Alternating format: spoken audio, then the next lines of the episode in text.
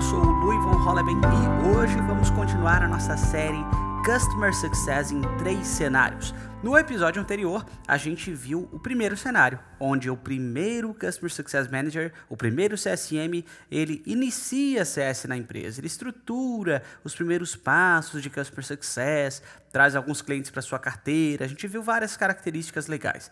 E hoje vamos para o segundo dos três cenários, que é o Customer Success com duas ou mais pessoas, ou seja, o primeiro time de CS. No próximo cenário a gente vai ver mais de um time de CS, ou seja, uma complexidade maior maior, uma coisa muito maior. Hoje vamos ver o CS com duas ou mais pessoas, tá? E vamos refletir sete diferentes pontos a partir desse segundo cenário. Então, gente, dentro desses sete pontos, o primeiro deles é o seguinte: a pessoa que é a primeira CS desse time, vamos dizer que o time tenha três pessoas. A primeira pessoa CS desse time, ela pode não ser a líder nomeada, é declarada líder. Você é líder dos outros dois. Às vezes não vai ter isso. Às vezes a, o momento da empresa ou muitas vezes o momento da startup não permite que a gente fique dando nomenclatura ou se antecipando muito, né? Mas se você é, quer ser líder, deixe isso claro para as altas lideranças, assim como eu trouxe. Você já tem duas pessoas ali, às vezes você ajudou a contratar essas pessoas, ou você está treinando essas pessoas, como a gente vai ver por agora. Então, deixe claro, quero ser líder delas. Eu quero ser líder. O que preciso fazer para ser líder? Já que o time deve crescer de 3 para 4, para 5, para 6, para 7 pessoas, eu gostaria de ser líder, eu tenho capacidade para isso. O que, que eu preciso mostrar para isso? Então, deixe muito claro se você quer assumir esse time realmente de forma mais oficial dentro da empresa, digamos assim. O segundo dos sete pontos é que nesse momento começam a surgir comparações. O que é comparação? Eu acho que comparação é uma coisa fantástica. Conseguimos comparar metas traçadas, conseguimos comparar números, conseguimos comparar resultados, conseguimos comparar dados de clientes específicos e isso é muito legal. Então vamos pegar um exemplo: o João e a Maria são os dois CSs que a gente contratou aqui para o nosso time de três pessoas. O João e a Maria, têm carteiras de clientes distintas, né? Mas a gente consegue comparar e falar: pô, a carteira da Maria teve uma retenção muito maior que a carteira do João. O que, que será que está acontecendo? Maria, o que, que você está fazendo? Olha, eu estou fazendo um e-mail de follow-up antes das reuniões e isso permite que os clientes eles sempre apareçam para as reuniões. E eu estou gerando valor na reunião dessa e daquela maneira. Eu costumei fazer isso, eu estou gravando um videozinho antes. Sei lá, daqui a pouco a Maria está cheia de estratégia legal para fazer com esses clientes que o João também pode aprender para melhorar né, a sua meta de retenção desses clientes, por exemplo. Né? Então, essa parte de comparar um membro com o outro, uma carteira com a outra, métricas específicas, isso é muito legal para o crescimento da empresa. Né? Afinal, é muito comum a gente ter disparidades nessa questão.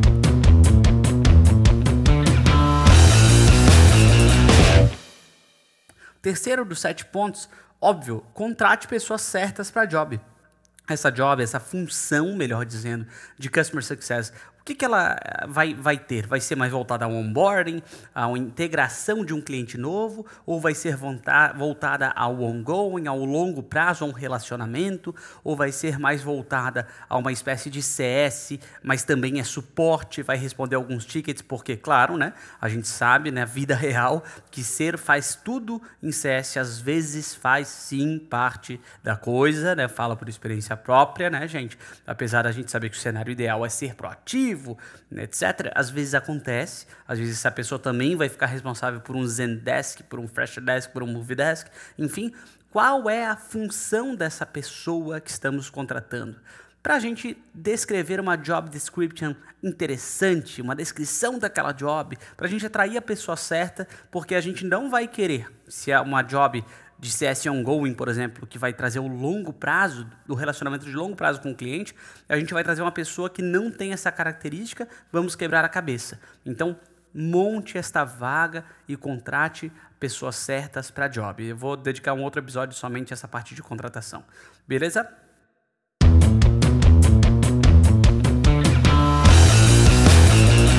Quarto dos sete pontos, gente, é voltado a montar uma estrutura de onboarding de novos CS. Então, assim, eu não estou falando de onboarding de clientes, tá? Estou falando de onboarding de funcionários, de Customer Success Managers. Monte uma estrutura básica de onboarding. Claro que não vai ser a mesma estrutura que você vivenciou ou ouviu falar em uma empresa que tem um time de CS com cinco times específicos diferentes sei lá, 50 pessoas. Não é isso. Mas monte uma estrutura inicial para seu primeiro time, gente. Vale a pena plantar essa semente do onboarding de uma maneira legal. Eu costumo trazer quatro Cs quatro Cs que podem fazer parte deste onboarding para ficar claro.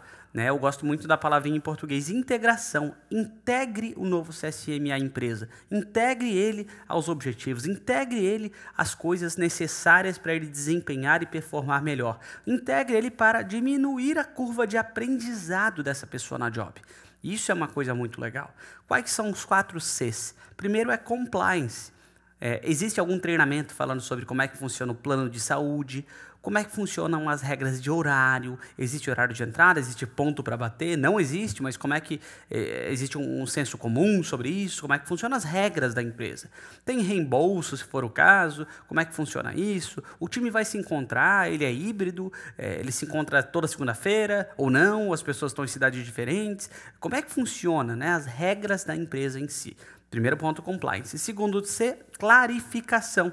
Deixar claro qual o papel, qual responsabilidade, qual resultado medido, o que, que se espera dessa pessoa, clareza nas coisas, né? Para ter um negócio mais nítido para a pessoa que está entrando, né? A, a, primeira impressão é a que fica. Se ficar um negócio assim, ah, não sei e tal, tuas metas a gente vai vendo ao longo dos meses, tal, a pessoa já vai relaxar, já vai ficar tranquila. Tem que deixar claro, deixar claro qual o papel, responsabilidade, resultado medido, dentre outros pontos. Beleza? Terceiro ponto, cultura. Gente, chegar numa nova empresa é que nem chegar, sei lá, morar num novo país, tá? Eu nunca esqueço quando eu fui fazer o onboarding é, realmente, né, de, como CSM dentro da Active Campaign, lá nos Estados Unidos, lá em Chicago, o cara era tudo diferente, gente. Cultura da galera era completamente diferente. Não só americanos, mas tínhamos irlandeses, pessoal da Europa também por ali, naquela, naquele treinamento que a gente teve. Então, era tudo muito diferente. Cultura é diferente. A pessoa chegar numa empresa nova é que nem chegar num novo país. Você não sabe o que é educado fazer, o que não é, o que é costume das pessoas pessoas. Então é legal né, ter um treinamento, ter uma dinâmica relacionada aos valores da empresa. De repente, ah, não tem valores montados, beleza, a cultura da empresa, né? ou de repente um papo com os founders mesmo falando sobre isso. Enfim, compliance, clarificação, cultura e por último, conexões. Como é que eu estabeleço conexões dessas pessoas com outras pessoas? Exemplo, eu contratei a Maria e o João, os nossos CSMs número 2 e 3, eles têm que estar integrados com o time de vendas. Vamos apresentar eles aos times de vendas? Ou vamos conectá-los ao líder de vendas ali, que vai direcionar melhor? Ou vamos marcar um almoço do time de vendas com o CS? Vamos fazer uma integração mesmo, literalmente, né, para eles, um happy hour que seja. Então, essas conexões têm que estar muito claras. Claro, além de treinamento sobre produto, além de treinamentos essenciais para essa pessoa desempenhar. Simulações, roleplays, né, como a gente chama, enfim, isso daria todo um episódio novo. Mas monte uma estrutura de onboarding mínima, gente. O óbvio não existe, só porque você já é CSM na empresa, vai trazer os primeiros CSMs, não quer dizer que eles vão sacar tudo em uma palavra, em um treinamento, de uma maneira só. Estresse essa questão do onboarding, né? Eu gosto muito de montar esses onboardings para funcionários. Vamos agora para o quinto dos sete pontos. Treine o time de Customer Success. Ah, mas só tem três pessoas e tal. Gente, treine é, construa treinamentos específicos, às vezes uma funcionalidade, você quer mostrar alguns cases que você fez com essa funcionalidade, você quer treinar essas pessoas para fazerem isso, você quer botar alguma pessoa de produto para explicar o porquê que essa funcionalidade está ali, qual foi a ideia, como é que foram as entrevistas com os clientes.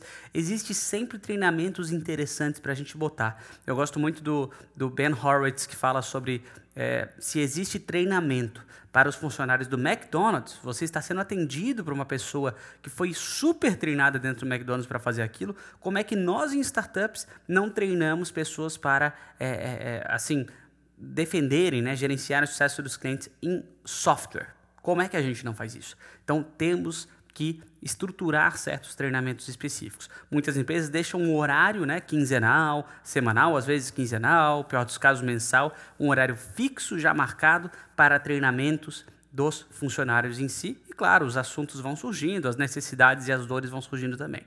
Mas construa uma certa estrutura para a galera ser treinada.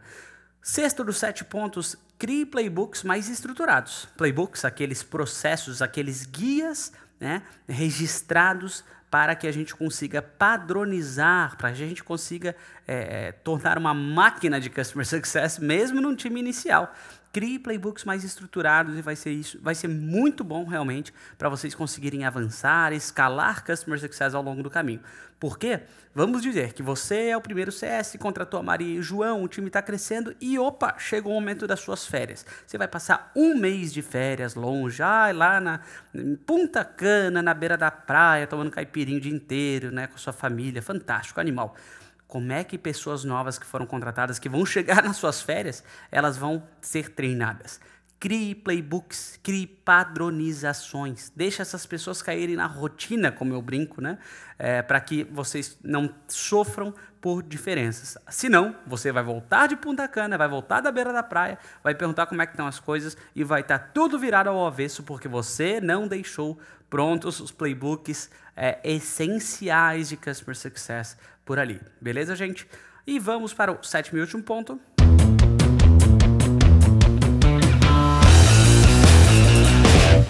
Busque uma ferramenta para gerenciar o sucesso dos clientes. Não estou falando que tem que ser aquela ferramenta específica de Customer Success, a mais cara de todas, ou o volume de clientes que vocês têm não é necessário ter uma ferramenta dessas e etc. Mas cubra-se de tecnologia tem o apoio de uma ferramenta ou mais ferramentas que possam fazer CS ser mais CS.